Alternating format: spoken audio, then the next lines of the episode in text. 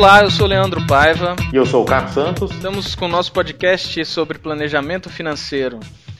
E hoje a gente está recebendo um convidado, o Bruno Agard. Bruno, que tem 33 anos, é casado, tem dois filhos, formou-se em engenharia civil, trabalhou bastante tempo em gestão de projetos, mas há um pouco mais de um ano descobriu esse mundo maravilhoso do planejamento financeiro, fez a sua transição de carreira e hoje já atende aí e auxilia dezenas de famílias no planejamento financeiro, inclusive num tema que a gente vai tratar hoje. Que é renda fixa. Hoje nós vamos começar a tratar o tema de renda fixa, não vamos esgotar o tema, mas vamos explicar o básico para que todo mundo comece a entender isso aí.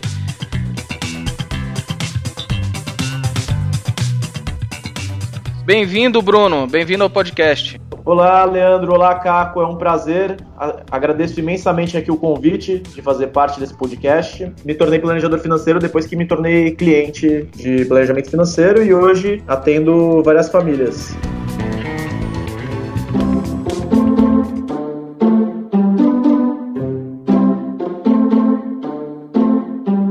Renda fixa, às vezes a gente ouve muito falar de renda fixa, renda variável, mas vamos conceituar o que, que, é cada coisa? O que, que seria renda fixa? Ó, a renda fixa é um tipo de investimento que a remuneração e a sua forma de cálculo a gente conhece no momento da aplicação. Então, todos os investimentos em renda fixa, eles são menos arriscados, eles são conservadores. Em geral, assim, até para entrar numa parte mais conceitual, é um título de dívida. Então, o investidor ele empresta o dinheiro a um emissor e ganha o dinheiro, esse dinheiro ao receber numa data determinada lá na frente. Como se eu emprestasse um dinheiro para alguém e ele me pagasse uma remuneração em cima disso isso. Então a poupança, por exemplo, pode ser uma renda fixa? Positivo, não só a poupança, né? Mas títulos públicos, debentures, CDBs, né? Que a gente ouve muito aí que são emitidos pelos bancos, LCI, LCA, renda fixa, fundo DI, todos eles também são, fazem parte do, do universo do, da renda fixa. Muito bacana. E o que, que, diferencia um de outro? Como é que isso funciona? Da onde vem a renda fixa? Como é que começa essa história de renda fixa aí para nossos ouvintes poderem entender? A renda fixa dá até para a gente dividir em dois grupos. Tem o grupo dos prefixados. O que, que é o prefixado? É aquele que a gente já sabe de antemão qual que vai ser a rentabilidade exata desse título. Então, exemplo, cada título do Tesouro prefixado, que é a antiga LTN, negociado no Tesouro Direto, vamos colocar ali como exemplo. Vai, valerá mil reais na data de vencimento. Então, se você comprar hoje por 800, você já sabe que lá na frente você vai receber esse mil, porque você prefixou a data. E existe também o pós-fixado. A gente não sabe exatamente qual é a rentabilidade desse título. A gente sabe apenas a forma do cálculo dessa rentabilidade. Então, os títulos eles vão estar atrelados a um índice. Vamos colocar em exemplo aqui para ficar um pouquinho mais fácil. O Tesouro Selic também é negociado no Tesouro Direto e está atrelado à taxa Selic, que é a taxa básica de juros da economia. Como que funciona funciona essa taxa Selic? O Selic é a sigla para Sistema Especial de Liquidação e Custódia. Então é um sistema que registra e monitora todas as operações financeiras diárias com todos os títulos públicos. Por que, que é, é importante as pessoas entenderem o que, que é a Selic, né? O que, que é essa taxa? Por que, que ela é? Por que, que as pessoas deveriam se importar com ela? Olha, Caco, você já deve ter ouvido aí na televisão, rádio, né? Então o pessoal falando, ó, na reuni reunião de hoje o Copom decidiu manter a taxa Selic em 6,5% ao ano. Então, Já ouvi bastante, é. Então, ela está sempre presente mesmo nos noticiários, especialistas fazendo projeções, comentários. Ela é a taxa mais importante de juros da economia brasileira. Hoje, essa taxa ela, ela é definida pelo Copom. O que é o Copom? Ela é o Comitê de Política Monetária. Então, a Selic ela influencia todas as outras taxas de juros cobradas pelos bancos em empréstimos e também as oferecidas como rendimento por diversos produtos de investimento em renda fixa e pós-fixado. Ela é uma taxa de referência que norteia todas as outras taxas de juros. Ou também chamada de taxa básica, não é isso? Exatamente. O que, que isso tem a ver com o tal do CDI, então? O CDI é o seguinte: é o significado de ser certificado de depósito interbancário. Então, os bancos, o que, que eles fazem? Para eles não fecharem no negativo, quem tem mais dinheiro, quem está superavitário, empresta dinheiro para quem está deficitário, para quem tem menos dinheiro. Eles emprestando dinheiro entre si, todo dia formam uma taxa nova. E essa taxa é colocada ali no mercado como uma referência. Então, é a taxa de referência do mercado, CDI. Tá, porque a gente sempre ouve uh, nas aplicações de renda fixa, rendeu tanto tantos por cento do CDI, o fundo está rendendo tantos por cento do CDI. Então tá tudo baseado nessa, nessa referência aí. Exatamente, exatamente. Ela é um parâmetro e ela, ela serve de base para as aplicações financeiras. Basicamente ali a gente olha ah, produtos que estão acima do CDI são produtos ali bacanas, muito bons, e aqueles produtos que estão abaixo são aqueles que geralmente meus clientes gerentes de banco não ouçam, mas são aqueles que o gerente acaba oferecendo. E essa taxa Selic, ela influencia no valor que vai render a poupança também, né? Se a Selic tiver maior que 8,5%, a poupança ela vai ter um rendimento de 0,5% ao mês, mas a taxa referencial. E como está no caso de hoje, a Selic hoje ela tá em 6,5, ela está menor que 8,5%. Então a poupança, no caso, ela vai render 70% da Selic vigente no período. Ou seja, atualmente a poupança está um, um péssimo investimento. Então, em média, se hoje a Selic está 6,5, poupança é 70% da Selic, ela rende em torno de 4,5% ao ano. Ou seja, deixar dinheiro na poupança talvez eu não cubra nem a inflação do ano. Exatamente. O interessante é que a, a poupança, apesar de render esses 4,5% mais ou menos aí que o, que o Leandro falou, é 4,5% livre de imposto. Mas se a gente pega uma, uma, aplicação em CDI, mesmo tirando imposto, vai ficar bastante acima disso, né? É, e se isso se for fora de banco, né? Porque às vezes se a gente pegar 70% do, do CDI rende a poupança, às vezes o banco oferece pra gente 0,85% do CDI, descontando imposto de renda, talvez fique igual ou até menor que a poupança. Tomar cuidado realmente, ficar bem atento ao imposto, mas se você pegar uma aplicação é, acima do 100% do CDI, aí fatalmente ela vai ser melhor que a poupança mesmo depois de pagar todos os impostos. Tem toda aquela comodidade da poupança, é fácil de investir e tal, mas você vai ver que você está perdendo muita rentabilidade, você está deixando de ganhar.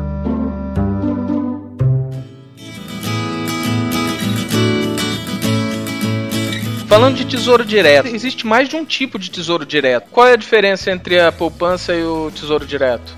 A gente diz o quê? Pô, o título público oferecido pelo tesouro direto tem um grande potencial de substituir a poupança como residência oficial né, na, nessa reserva de oportunidades, né, o Tesouro Selic. Ao contrário da poupança, investir nele tem um custo e tem imposto, mas em contrapartida o rendimento é muito maior. Como o próprio nome sugere, o rendimento do Tesouro Selic ele é dado pela taxa Selic. Só que investir no Tesouro Direto tem dois custos que precisam ser descontados da rentabilidade. O primeiro é a taxa de custódia, para manter o investimento aplicado ali no nome do CPF. Então custa em média 0,3% sobre todo o valor investido. O segundo que tem que ser analisado é essa taxa de administração, que pode ou não ser cobrado pela instituição financeira que faz esse intermédio do Tesouro Direto. Aí no caso são as corretoras aí as mais famosas aí que a gente vê no mercado. Hoje já tem várias instituições que estão zerando essa taxa, né? Já tem vários, né? Então você olha, até tem bancos né, que estão começando a correr atrás. Então, isso aqui eu, eu acho que é uma tendência natural. E acho que uma coisa só para adicionar com o que você falou, Bruno, é, em relação a Tesouro Selic versus poupança, tem uma coisa que pouca gente lembra, que a rentabilidade é importante, só que a rentabilidade da poupança às vezes pode ser zero, né? Como que é isso? Se a pessoa tira o dinheiro antes dela completar o mensário dela, né, os 30 dias, a rentabilidade na verdade é zero. Então se eu deposito o dinheiro no dia 5 de um mês e tiro o dinheiro no dia 4 do mês seguinte, a minha rentabilidade efetivamente na poupança foi zero, porque ela só é creditada a cada 30 dias. Então, mais um fator que acaba deixando a poupança é, sendo uma ferramenta muito ruim para essa reserva de emergência. Né? Exatamente, é a, é a taxa de aniversário né, da poupança. Então, basicamente, se, se você tirar antes desse aniversário, é mais fácil deixar na conta corrente, como se você uhum. não tivesse colocado em lugar nenhum. Bom, Bruno, então como é que a gente compara o Tesouro Selic com a poupança, então? Eu vou fazer aqui uma simulação aqui colocando o dinheiro na poupança e no Tesouro Selic. Então vamos colocar ali um depósito mensal de 500 reais e eu vou colocar num longo tempo aqui para vocês verem a diferença que faz. Vamos colocar 30 anos. Na poupança, você vai ter em torno de 196 a 197 mil reais, vamos arredondar. E no Tesouro Selic, vai render em torno de 297 mil reais. 100 mil de diferença. Tem um gap de 100 mil. Dá para ver bem, né? Então, isso, o Tesouro Selic, a gente está falando de uma modalidade, e daí a gente tem outros títulos de renda fixa, que, que, poderiam até dar mais do que o Tesouro Selic quando a gente estiver falando de outros tipos de, objetivos, né? Porque o Tesouro Selic eu entendi que é para reserva de emergência, praticamente, né? Você vai ter liquidez diária, né? E você vai estar tá sempre rendendo ali o que a Selic, que a Selic apresenta de rendimento. Então, até melhor do que a poupança, né?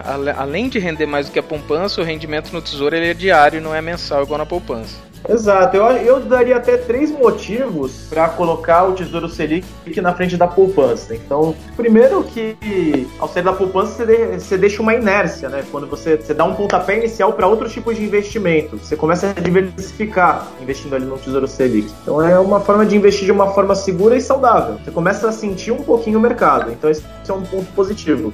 Um segundo motivo, o rendimento ele é só, só é calculado uma vez ao mês do chamado aniversário da poupança, que a gente falou agora há pouquinho. Então, se eu precisar do dinheiro antes, tchau a rentabilidade do mês. É uma comodidade que cobra o seu preço. Eu diria que eu tenho um terceiro motivo também, que o Tesouro Selic ele é mais seguro que a conta na poupança. O primeiro, ele é garantido aqui pelo Tesouro Nacional. É considerado o ativo livre de risco da economia brasileira.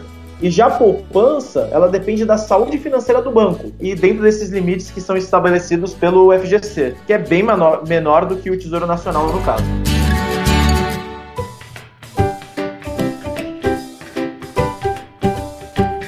A gente tem outros tipos também de, de, renda fixa, né? Por exemplo, LCI, LCA, isso pode ser considerado renda fixa? Com certeza, com certeza. O LCI é também uma, uma ótima alternativa aqui de, de renda fixa. O que, que significa o LCI? É a letra de crédito imobiliário. Então ele é um título de renda fixa, né, que está lastreado ao crédito imobiliário. Ou seja, é um empréstimo que você faz para uma instituição financeira que irá direcionar todos esses recursos para um financiamento de imóveis. Assim como na construção, numa construção, numa reforma forma. Além do LCI, também existe o LCA. Tem uma diferença básica entre os dois. Um investe ali na parte imobiliária e o outro está investindo no agronegócio. Lembrando que esse tipo de aplicação LCI e LCA ele tem um incentivo do governo que não paga imposto de renda, né? Então, normalmente, é, você vai comparar um investimento de CDB ou CDI com um LCI, LCI geralmente é um pouco menor, mas aí a gente tem que levar em consideração a questão do imposto de renda. É bem, muito bem lembrado, Leandro. Inclusive, assim, eu vou citar aqui algumas vantagens e desvantagens do LCI e do LCA. Então, então para quem busca um investimento com rentabilidade maior do que a poupança, a letra de crédito é um excelente produto. Ela é muito interessante porque não tem, exatamente o que você falou, ela não tem incidência do imposto de renda para pessoas físicas, ela possui um baixo risco e também ela possui a proteção do FGC, que é até 250 mil por CPF e por instituição financeira. Existem também as desvantagens disso. Tem o prazo, a carência, né? Então existe um prazo mínimo de emissão que é 90 dias. Ou seja, ele não serve para colchão de segurança. Se você pretende resgatar o seu dinheiro num prazo menor, esse investimento ele é inviável. Ele não tem liquidez. E também tem a outra, uma outra desvantagem que a aplicação mínima é um pouco mais alta se comparado com outros investimentos mais tradicionais, por exemplo, no Tesouro Direto ou até mesmo no CDB. CDB. O que, que seria o CDB? CDB é a sigla para Certificado de Depósito Bancário. Então é um título de renda fixa que ele é emitido por bancos no intuito de captar os recursos. Na prática, é como se você emprestasse seu dinheiro ali para o banco e em troca ele lhe pagasse juros até o final ali de um período que fosse combinado. Ele é um investimento que a gente até pode dizer como seguro, porque ele tem uma garantia do FGC. O que, que é e como funciona o FGC? Então, é interessante. O FGC é o Fundo Garantidor de Crédito. Na verdade, é, um, é uma grande bacia de dinheiro que todos os bancos contribuem é, justamente para dar uma, uma solvência no sistema, né? para que se algum banco quebra, você pode ir naquele fundo é, e, e pegar o seu dinheiro de volta. Ele, em geral, garante até 250 mil reais por CPF investido em cada, em cada instituição. Então, quando a gente está falando de poupança, as poupanças são todas garantidas pelo FGC. Né? E quando a gente está falando do Tesouro Selic, o Tesouro Selic daí tem uma garantia que é do próprio Tesouro Nacional, né? Então é o dinheiro do governo, então acaba sendo até uma garantia maior ainda, né? Quem tem 500 mil reais na poupança, né, vai estar tá garantido só até 250 mil. Pera aí, Caco, então você está me falando que os meus 500 mil que estão na poupança não estão garantidos? Porque sempre me falaram assim, a poupança é a coisa mais uh, segura que existe. Então, eles estão garantidos naquele banco até 250 mil reais no seu CPF. Então, para um investimento desse tamanho, até pelas diferenças de rentabilidade que a gente já falou aqui, e que o Bruno comentou aí com muita propriedade, vale a pena estudar um pouquinho, sentar um pouquinho né, na frente do computador, uh, estudar um pouquinho as alternativas que tem no mercado, porque você consegue, além de ter mais garantia de receber o dinheiro de volta, melhorar muito a sua rentabilidade. Então tá, isso aí é um grande mito, que todo mundo acha que a poupança é a coisa mais segura que existe, e não necessariamente ela vai te dar uma segurança de 100%. Até o Tesouro Direto, inclusive, ele acaba sendo mais seguro do que a própria poupança, né? É exatamente isso. É exatamente isso. Você pegou realmente o ponto, ponto crucial.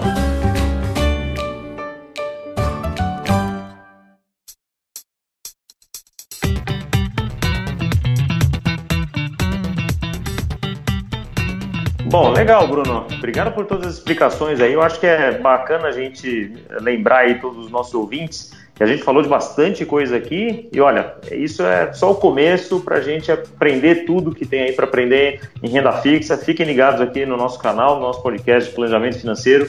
Tem muito mais para vir por aí. O que, que a gente falou hoje? Renda fixa são aplicações onde você tem uma previsibilidade do dinheiro que você vai receber lá na frente, né? Ah, o Bruno comentou aqui que tem modalidades pré-fixadas e pós-fixadas. Então, uma que você sabe exatamente quanto você vai ter, que é a pré-fixada, e a outra que você vai estar atrelado em algum índice né, de, de juros, de preço, que pode ser inflação, pode ser CDI, que é o pós-fixado. A gente falou bastante aqui da diferença de poupança para Tesouro Selic, né? Então, diferenças de tributação, de remuneração, por que, que o Tesouro Selic hoje acaba sendo bem mais vantajoso que a poupança. O Bruno também comentou de CDB, LCI, LCA, que são produtos aí que a gente, quando vai no banco, quando vai na corretora, abrir nossa conta na corretora lá, ver que tá, é, estão disponíveis aí para a gente aplicar e que podem ser umas, umas alternativas bastante boas para a gente investir nosso dinheiro. Então, puxa, Bruno, deu bastante informação aqui para a gente, que você falou aqui para a gente foi super valioso. Te agradeço muito por isso. Eu que agradeço, Caco, Leandro, por poder colaborar aqui um pouquinho e fico à disposição para outros podcasts. A gente sempre no final do podcast indica alguma coisa, um livro, algum conteúdo que a gente possa consumir ou nos ajude a, entender um pouco mais sobre esse assunto. O que, que você pode indicar pra gente, Bruno? Como a gente está falando um pouquinho de renda fixa, pessoas começarem a entender um pouquinho de investimento de uma forma mais segura, de uma forma conservadora. Então eu acredito que livros que tragam um pouco de educação financeira. No caso que eu indico, De Olhos Fechados, Pai Rico, Pai Pobre, é um ótimo livro. E o Investimento Inteligentes do Gustavo Cerbasi, eu acho que são livros aqui que eu acho que vale a pena dar uma conferida. Bacana. vou deixar aí na descrição do podcast um link para comprar esses livros. Também na, na, descrição do podcast vai ter os nossos contatos aí, meu, do Caco, do Bruno. Se você tiver alguma dúvida, quiser mandar alguma sugestão, quiser mandar alguma pergunta aqui pro podcast, é só mandar um e-mail pra gente nos contatos que estão aí embaixo e a gente vai responder a sua pergunta. Manda aí pra gente. Valeu, Bruno. Valeu, Caco. Obrigado, Leandro. Obrigado, Bruno, de novo. Vamos para a próxima. Obrigado, obrigado, Caco. Obrigado, Leandro.